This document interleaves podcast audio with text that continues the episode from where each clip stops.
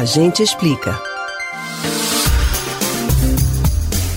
Se você é cliente de alguma instituição financeira, ela provavelmente tem tentado convencê-lo nas últimas semanas a fazer o pré-cadastro no Pix.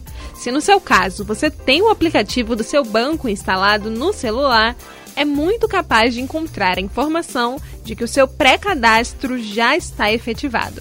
Mas afinal, que novidade é esta? O que significa Pix e quais as vantagens de utilizar esse sistema? Tire suas principais dúvidas sobre o tema no Agente Explica de hoje. O Pix é um novo sistema de pagamentos eletrônico instantâneo que vem sendo desenvolvido pelo Banco Central. Embora o pré-cadastro já esteja sendo realizado, o cadastro oficial deverá ser efetivado no dia 5 de outubro. Já o lançamento do sistema ocorre no dia 16 de novembro plataforma vai permitir a realização de transferências bancárias a qualquer hora do dia, em qualquer dia da semana e sem que você precise pagar por isso. A novidade coloca em xeque as opções de TED e DOC, que hoje podem custar mais de 15 reais, dependendo do pacote de serviços do correntista.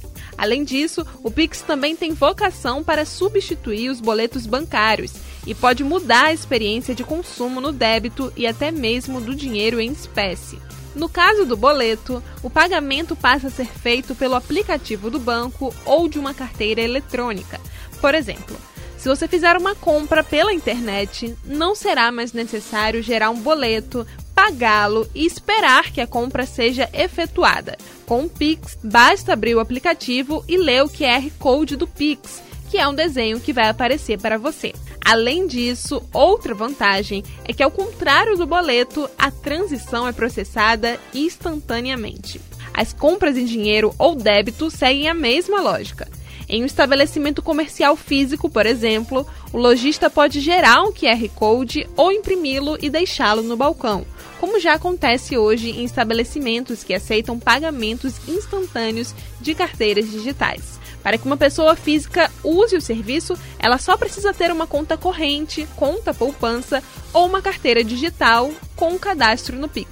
Se você tem interesse, é só entrar em contato com o seu banco. O cliente tem a possibilidade de cadastrar uma chave Pix para facilitar as transações, uma espécie de apelido que será usado para identificá-lo como CPF, e-mail e telefone.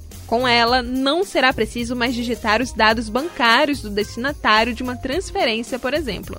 É só colocar a chave Pix e a transação será efetuada. Você pode ouvir novamente o conteúdo do Agente Explica no site da Rádio Jornal ou nos principais aplicativos de podcast: Spotify, Deezer, Google e Apple Podcasts. Beatriz Albuquerque para o Rádio Livre.